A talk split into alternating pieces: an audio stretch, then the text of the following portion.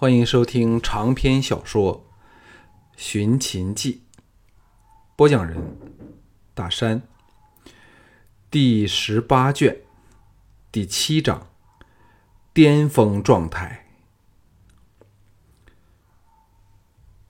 当全场闻得楚军而往他们望来时，一声半声一直半声不吭的桓乙，豁得起立，大声说。两位大将军说的对，正是楚军着我等陪项大人来散心。两位大将军请坐。众人一听，原来是这么一回事儿，顿时为之释然。王和和王陵此时注意到小盘下颌那缕甲须，又见他们穿的是，又见他他们穿的都是一般贵族的武士服，醒悟过来，入席坐下。忽闻牙关打战之声，原来五福脸青唇白，不知应否下跪才好。显然是看穿了小盘是谁。众人又叫不妙时，五福双腿一软，跪了下来。藤毅人急智生，一手探出，就在他双膝着地前，扯得他侧坐到身旁来，像是坐入席内的姿态。昌平君凑到他耳旁说：“若五楼主外尚有人知道楚军来此之事，我就把你的醉风楼封了，再抄你的家，清楚了吗？”哼，不许叩头！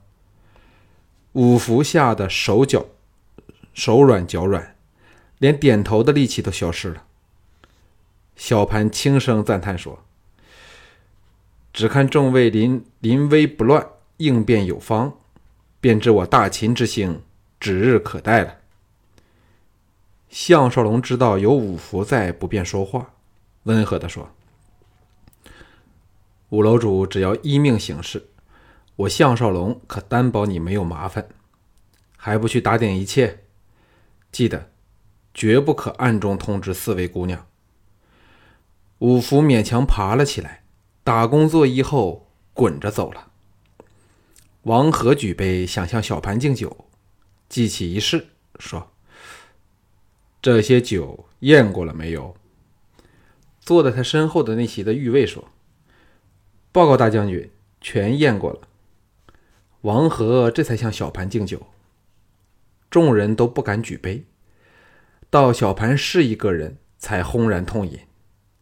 经过刚才一番惊险，气氛又热烈起来。小盘顺口问起，才知王和和王陵均是应蒲贺之邀来见面的。王陵冷哼说：“这蒲贺心怀叵测，一见面便批评朝政，尽说吕不韦的不是，又隐隐牵连到太后，话不投机半句多。后来我们见五福前来。”通知嗜酒的白磊和杨玉说：“向大人来了，要招他们去。”我们趁机告退。小盘冷哼一声，没有说话。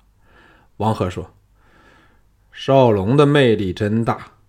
两位姑娘听到被招，均恨不得立即溜走，却被五福阻止，只许轮流来此。目下杨玉回去更衣，该快到了。”小盘哑然说：“两位大将军是否看错了？他们不是吕不韦的人吗？”王和说：“说到底，他们都是无花之无主之花，谁的权势大，便要依附谁。但姐儿爱俏，少龙现在又是我大秦的英雄人物，更得季才女委身下嫁，天下女子。”谁不希望能与他亲近呢？小盘欣然举杯，向项少龙劝饮，后者慌忙喝了。众人都对小盘的风度暗暗心折。环佩声响，在五福亲自引路下，两名小婢伴着盛装的杨玉来了。玉步轻移下，却是婀娜多姿，绰约动人。小盘大乐，说。果真名不虚传。忽然有人嚷道：“玉姑娘，请留步！”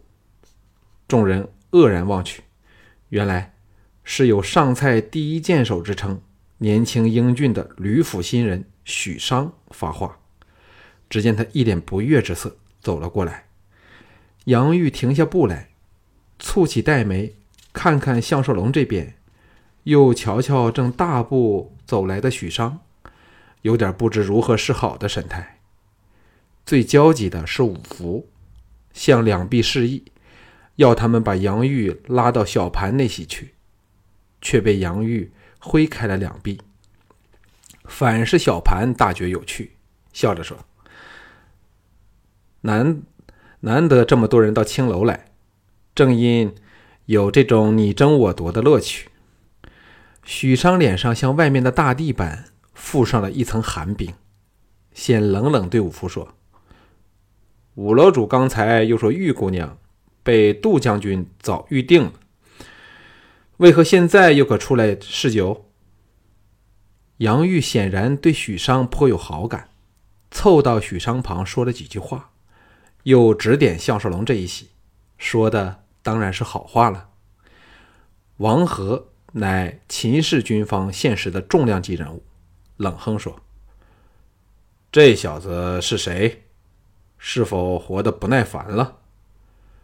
机关吕不韦来，也不敢不给我脸子呢。”项少龙笑着说：“大将军莫要为这种人动气，吕不韦的人一向横行惯了。”迟些，我们才和他们一次算账。王和闷哼一声，没再说话。五福在匆匆走来请罪，尚未说话，小盘已说：“此事与楼主无关，楼主不用自责。玉姑娘爱来便来，不来就算了。”五福哪想得到这秦国之主如此好相与，大感愕然。昌平君拉他说了几句话。五福又匆匆去了。许商此时似仍欲要往他们走来，却被杨玉扯着，隐隐中听他提及王和之名。杨端和乃王和手下第一号大将，勃然色变，获得力气，正要喝骂，给另一边的李斯扯得坐了下来。后者笑道。杨将军何用与这种人一般见识呢？此时，许昌狠狠瞪了项少龙一眼，返回几席去。杨玉则盈盈而至，未语先笑，登时冲淡了不少剑拔弩张的气氛。杨玉在项少龙指示下，一头雾水地坐到小盘之旁。虽然只知小盘姓秦名史，却不知是何方神圣。但总之，此人能令昌平君、王和、项少龙等对他恭恭敬敬。刚才五福又千叮万嘱他要悉心服侍，自是不敢怠慢，展开浑身解数，敬酒陪笑，口角生风。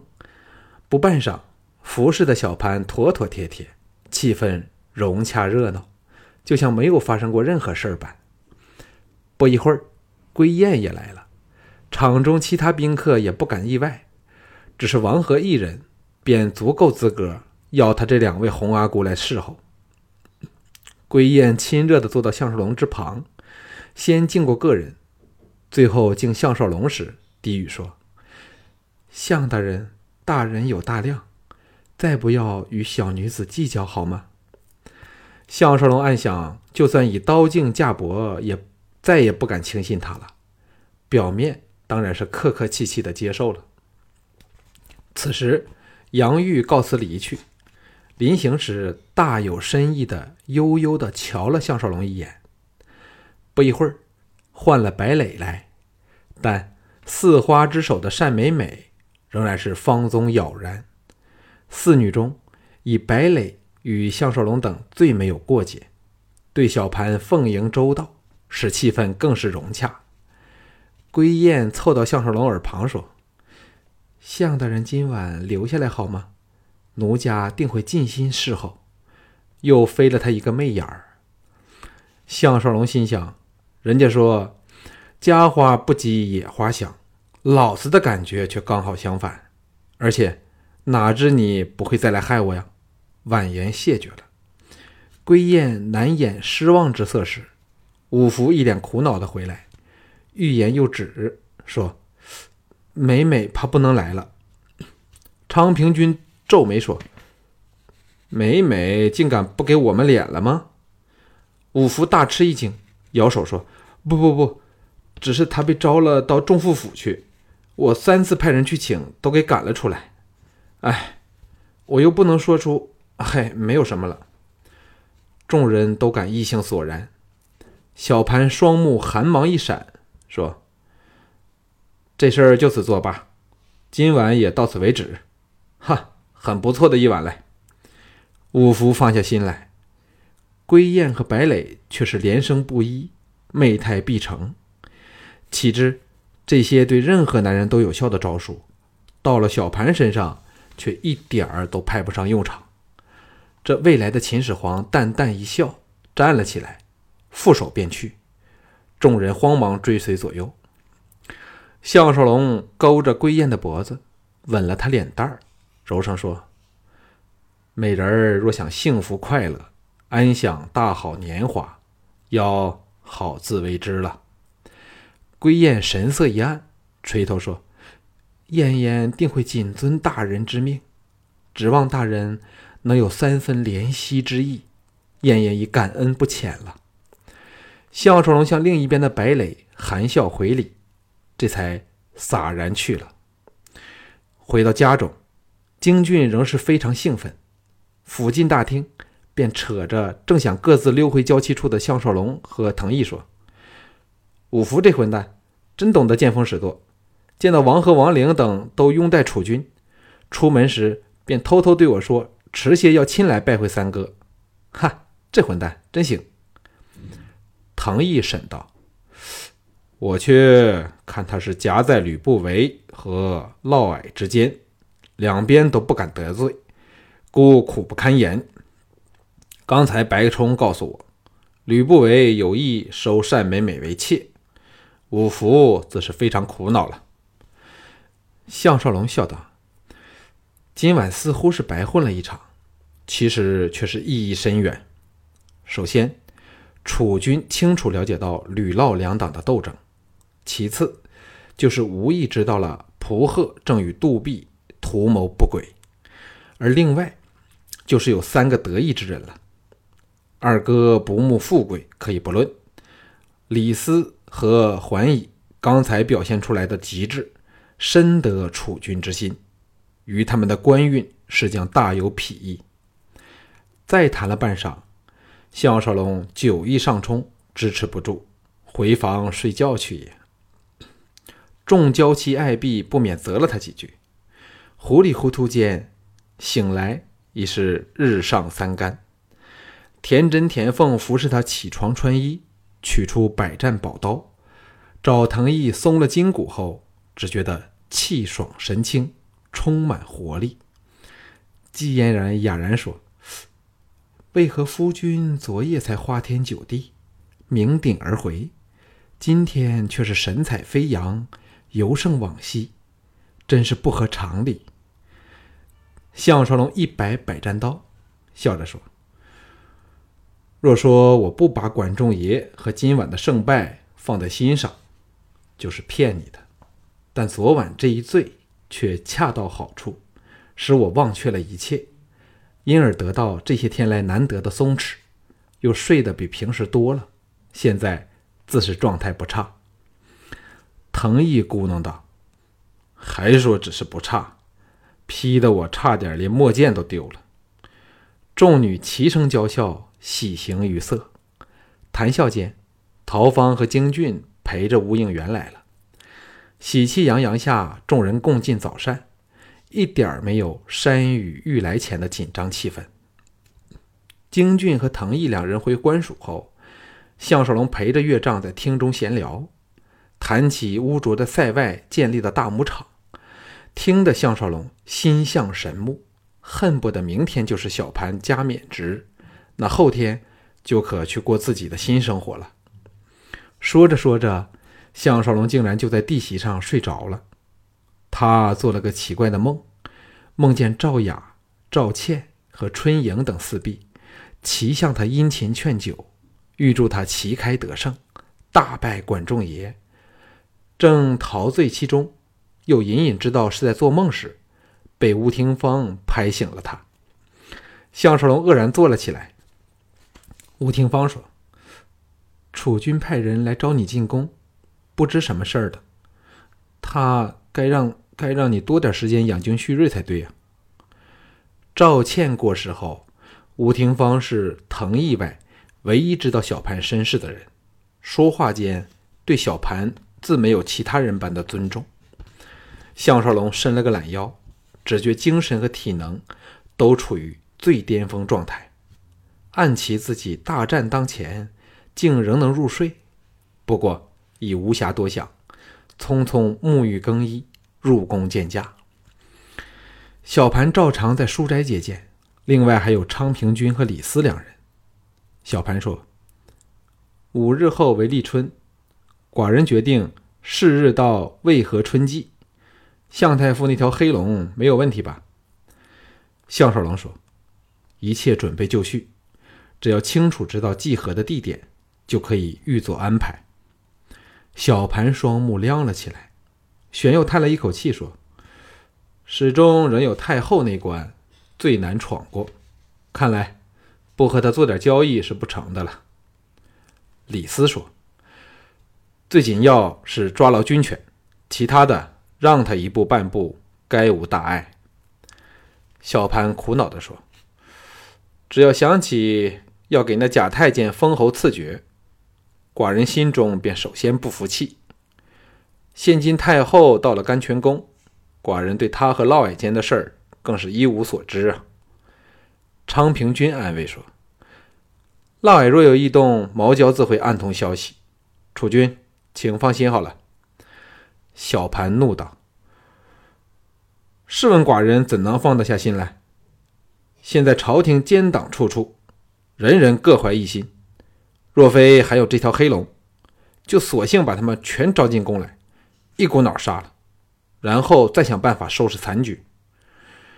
昌平君见他气在头上，哪还敢说话？项少龙笑着说：“楚君息怒，别忘了今晚尚有场精彩的表演。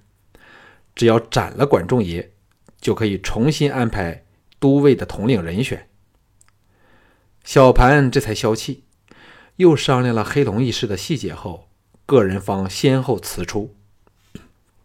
项少龙和昌平君离开时，都感到这不断成长的小楚军威严日增，自具不怒而威的气势，而发起怒时，当然更使人心寒胆战。连项少龙这个看着他长大的人都有此感觉。其他人的感受更是可以想见了。刚走出书斋，一位俏宫娥截着项少龙，报上秦太傅有请。昌平君一面羡慕相，识相的先走一步。项少龙随宫娥穿廊过殿时，暗想：朱姬搬到了甘泉宫，小盘则尚未立后，宫内最有影响力的自然是秦青了。这时。来到后宫一座优雅的四合院前，宫娥跪下说：“向太傅请进。”项少龙欣然内进，只见秦青正倚门待他，哪还客气，拥到怀里缠绵一番后，秦青睁着仰后娇躯，仔细端详了他好一会儿后，欣然说：“算你吧，精神很好。你这人呢，昨晚仍要到醉风楼鬼混。”弄得全城皆知。项少龙早知他耳目灵通，挽着他的小蛮腰到一旁坐下时，秦青服侍他脱去外衣，又为他按摩肩头的肌肉。项少龙舒服的犹如飘摇云端，暗想：有了肉体关系后，享受与钱却是有天渊之别。以前想碰碰他的小手已是难得，现在。他的小手却是自动送上门来了。秦青轻则说：“千万不要轻敌呀！与管仲爷接近的人都说他的剑法又更上一层楼。剑法差点的人，只要见他摆出架势，便心智被夺，不敢进击。少龙虽得百战宝刀，又练成了绝世刀法，但若轻忽大意，说不定也会失手嘞。项少龙心想，自己确有点轻敌，不过也正是因为自己不大在意，才会像木下般轻轻松松、气定神闲。欣然受教，说。多谢秦太傅提醒，项少龙再不敢掉以轻心了。秦青见他听教授话，喜滋滋地说：“秦青却没有挑错情郎。大多男人得到我们弱智女流的身心后，都像变了个人似的，呼呼喝喝，颐指气使。只有项郎，永远都是谦谦君子。”项少龙笑着说。秦太傅对这种事儿似乎见多识广嘞。秦青嗔道：“你想到什么了？人家只是听得多嘛。”项少龙慌忙道歉。秦青这才回嗔作喜，说：“今晚的咸阳城，上至楚军，下至庶民，无不翘首以待你和管仲爷一战的战果。很多来买你胜出的人，知你昨晚。”仍到醉风楼喝酒招妓，都转过来读管仲爷胜呢。项少龙呼冤说：“喝酒是真的，至于招妓，只是楚军要见识一下醉风似花的姿色，换到席上来亮相罢了。”秦青笑着说：“人家可不是这么想，况且传言总是夸大的，街头巷尾都有人传。”你先来一场与醉风似花的大战，看你还敢否不检点自己的行为？项少龙忍不住哈哈大笑。秦青又说：“现在开出的盘口，赌管仲爷胜是三赔一，可知他的行情比你看涨多了。”项少龙失声说：“什么？”秦青笑得伏在他虎背上，娇叹说：“若秦青是好财货的人。”定要落重注在你身上，好大肆赚上一笔。项少龙说：“究竟是何人在主持这种赌局呢？没有点本钱和信誉，谁会信他？”秦青说：“你听过蒲鹤这个人吗？他在屯留便有几间大赌场，若非咸阳禁赌，他早来设赌场了。现在便是他在此。”暗中主持赌局。项少龙哑然说：“他不是昨天才到咸阳吗？”秦青说：“他是昨天才到，但他的属下三旬之前便来了这里开赌局。